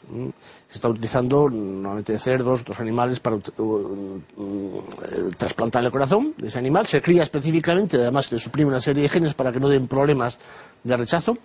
Trasplanta eh, órganos, bueno, bien, eso está bien, eso principio no da ningún problema ético, siempre y cuando eh, se respete la dignidad humana. Es decir, si esa persona vive con el corazón de un cerdo, no hay ningún problema mientras sea humano como tal, a todos los niveles. Ahora, si le ponen a esa persona el estómago de una vaca, tendría que comer hierba, rumiar, ya no está funcionando al nivel humano. O un trasplante de, de, órgano reproductor, en fin, de testículo, de ovario. Entonces ya empezaría el problema. O sea que hay también una serie de límites hasta qué, hasta dónde sí, hasta dónde no, toda esta historia.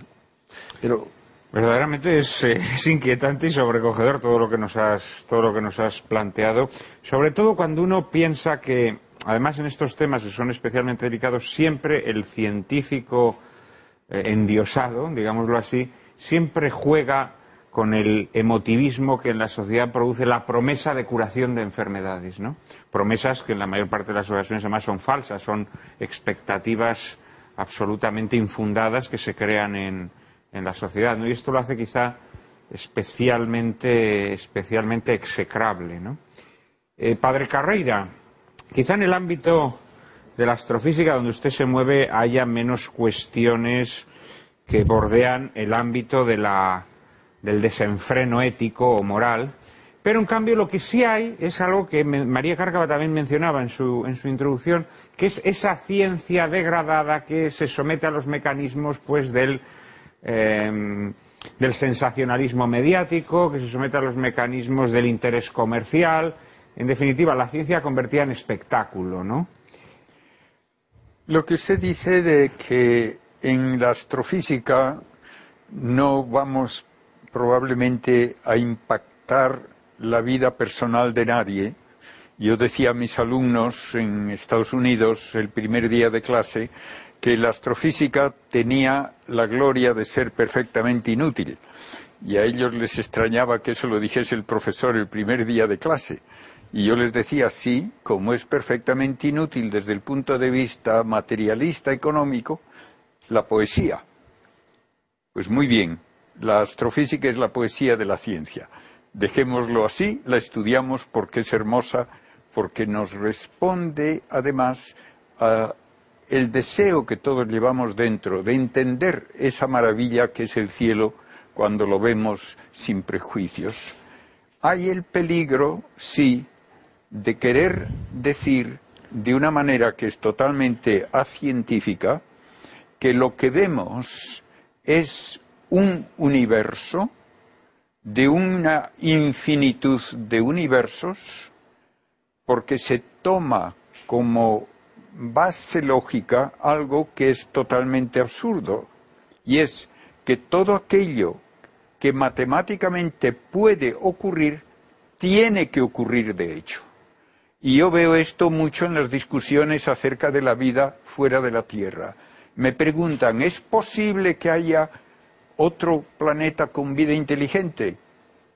Según las leyes físicas, sí, es posible. Entonces es probable que lo haya, porque hay tantísimos astros por ahí, y si es probable, entonces lo hay. Y yo digo, bueno, pues vamos a hacer un experimento muy sencillo. Yo le digo, ¿es posible, según las leyes de la física, que si yo dejo caer este bolígrafo sobre la mesa, se quede sobre la puntita derecho? Sí, es posible, según las leyes de la física. ¿Es probable, aunque usted lo deje caer un millón de veces, que ocurra por lo menos una vez? No. ¿Es cierto que va a ocurrir? No, no y no. De modo que no me mezclen el posible con probable y con cierto.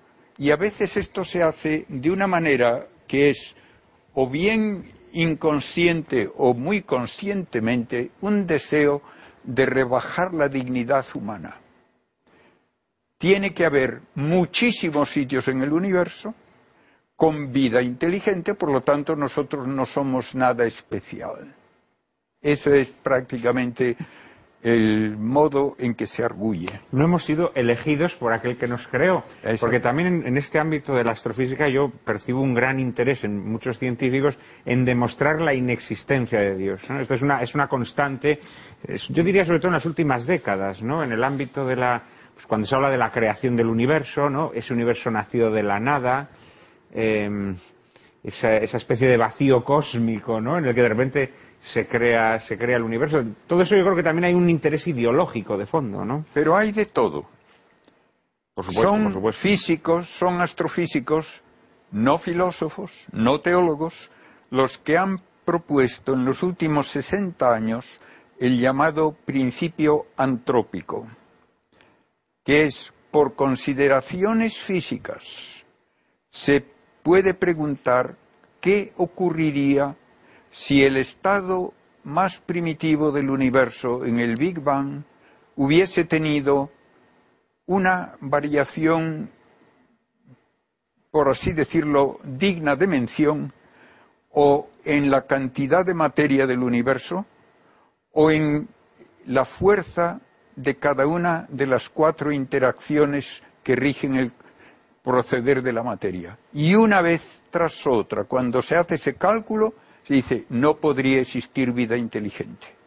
Y entonces llegan a la conclusión, el universo desde su primer momento está ajustado con una precisión extraordinaria, en algún caso de hasta 50 decimales, y de no estar ajustado con esa precisión, la vida sería imposible aun en un único planeta. Esto es algo que uno de los físicos de mayor prestigio del siglo XX, John Archibald Wheeler, pone en un artículo que yo he citado muchas veces, donde dice, hay dos preguntas básicas. Primera, ¿por qué hay algo en lugar de nada? Segunda pregunta, ¿qué relación hay entre las propiedades del universo ya en su primer momento y nuestra existencia. Y dice, si no sabemos contestar estas dos preguntas, tendremos que confesar que realmente no entendemos nada. Y él hace luego un raciocinio que podría haber firmado Santo Tomás, donde dice, la propiedad más absolutamente propia de la materia es su mutabilidad. Toda la ciencia estudia los cambios de la materia. Pues bien, toda mutabilidad implica la posibilidad de existir de diversas maneras. Aquello de que hablamos como mudable, no está determinado esencialmente existir solo de una manera. Y luego añade, todo aquello que puede existir de diversas maneras tiene que ser ajustado extrínsecamente para que exista de una manera concreta y no de otra de las posibles. Tiene que haber alguien que lo haya ajustado. Y por tanto, el universo tuvo que ser ajustado ya en su primer momento y ese ajuste tiene que tener un fin. Y el fin que se descubre es ajustarlo para que pueda existir la vida humana. No nos importa hablar de otros universos, no nos importa hablar de otras humanidades. El universo cumple su destino cuando existe un planeta, que es la Tierra, por lo menos uno, donde se da la vida personal, inteligente, y con una última frase, si el Creador es inteligente y libre, tiene los atributos propios de la persona. Para una persona, la razón última de crear no puede ser que le gusta ver quemarse estrellas ni que le gusta ver lagartijas corriendo por el suelo. Una persona solo puede satisfacerse con relaciones personales y entonces el universo está hecho para que haya quienes pueden tener relaciones personales con el creador personal. Extraordinaria reflexión, Padre Carrera. Terminamos con Nicolás Jouve eh, este programa. Nicolás, en tu ámbito que es el de Benito, Después Evidentemente hay donde elegir, ¿no? Sí, sí, no, después de esta, extraordinaria exposición que nos acaba de hacer el padre Carreira, casi, casi no sé qué decir, porque la verdad es que me ha dejado muy, muy convencido de todo lo que yo, yo ya estoy convencido, pero sí que me, debería, me gustaría apuntalar un par de cosas, porque también es verdad que a lo mejor hemos dibujado una, una ciencia un tanto, digamos, mm, eh, lejana de, lejana, digamos, de, lo, más genuino del ser humano, que es, que es la capacidad de, crear también conocimiento. Entonces yo me gustaría desmitificar un poco también y rebajar un poco el tono de crítica hacia la ciencia, porque yo creo que la ciencia ha hecho cosas maravillosas y el bienestar que hoy nos rodea y del que disponemos precisamente la única especie que es dominadora de este cosmos que nos rodea,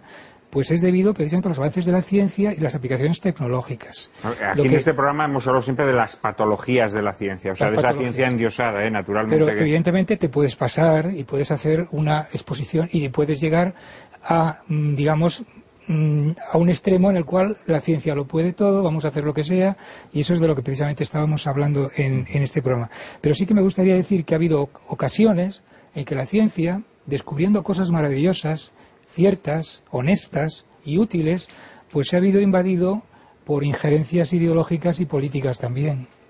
Y hemos mencionado, y Benito ha mencionado el tema, por ejemplo, de, las, de, los estudios con células madre. Diez años después de las investigaciones con células madre de embrionarias, se sabe ya perfectamente que eso es una vía muerta. Sin embargo, casi no se dice nada. Y ha habido unas alternativas que han ido surgiendo células somáticas que tienen la misma capacidad, casi la totipotencialidad, o por lo menos la pluripotencialidad que puedan tener las embrionarias, o incluso ni siquiera células, mm, mm, digamos, madres, sino células ya diferenciadas que se pueden manipular y desdiferenciar y convertir en células perfectamente útiles para hacer trasplantes de tejidos, de lo cual casi no se habla. Sí, se, silencia, se, pues silencia. Yo veo ahí yo veo ahí intereses espurios, pues posiblemente también de carácter no, solo ideológicos, sino incluso de los propios investigadores que están implicados, los, me refiero a los de las embrionarias eh, y, que, y que como reciben mm, pingües, digamos, mm, eh, presupuestos para hacer esas investigaciones, pues están aferrados a ese tipo de trabajo, aun cuando, y hay unas guerras de patentes ahí impresionantes, aun cuando eso son vías muertas. Y en el tema de la transgénesis, concretamente, también me gustaría decir que la transgénesis a veces se ha considerado muy negativamente, tiene muy mala prensa, y sin embargo de la transgénesis se han derivado pues cantidad de aplicaciones biomédicas muy importantes, como por ejemplo, pues cantidad de fármacos. Hoy en día la, insulina que se administran los, los, diabéticos procede de transgénesis, es de una transformación bacteriana y se fabrica la, insulina humana en bacterias. Y eso pues ha resuelto un problema de salud tremendo, porque las insulinas anteriores, la porcina o las de otras, otra serie de animales, pues no eran tan buenas y evidentemente creaban algunos problemas de salud en los, en los diabéticos, no tenían una expectativa de vida como la que tiene ahora un diabético, que es perfectamente normal. Y así muchas otras cosas que podríamos ir diciendo.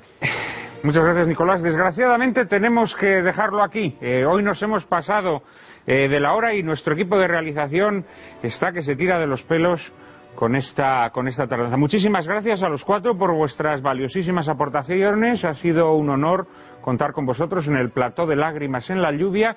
Y a todos ustedes, muchas gracias por acompañarnos. En un minuto, María Carcaba y yo mismo les anticipamos el asunto de nuestro próximo programa.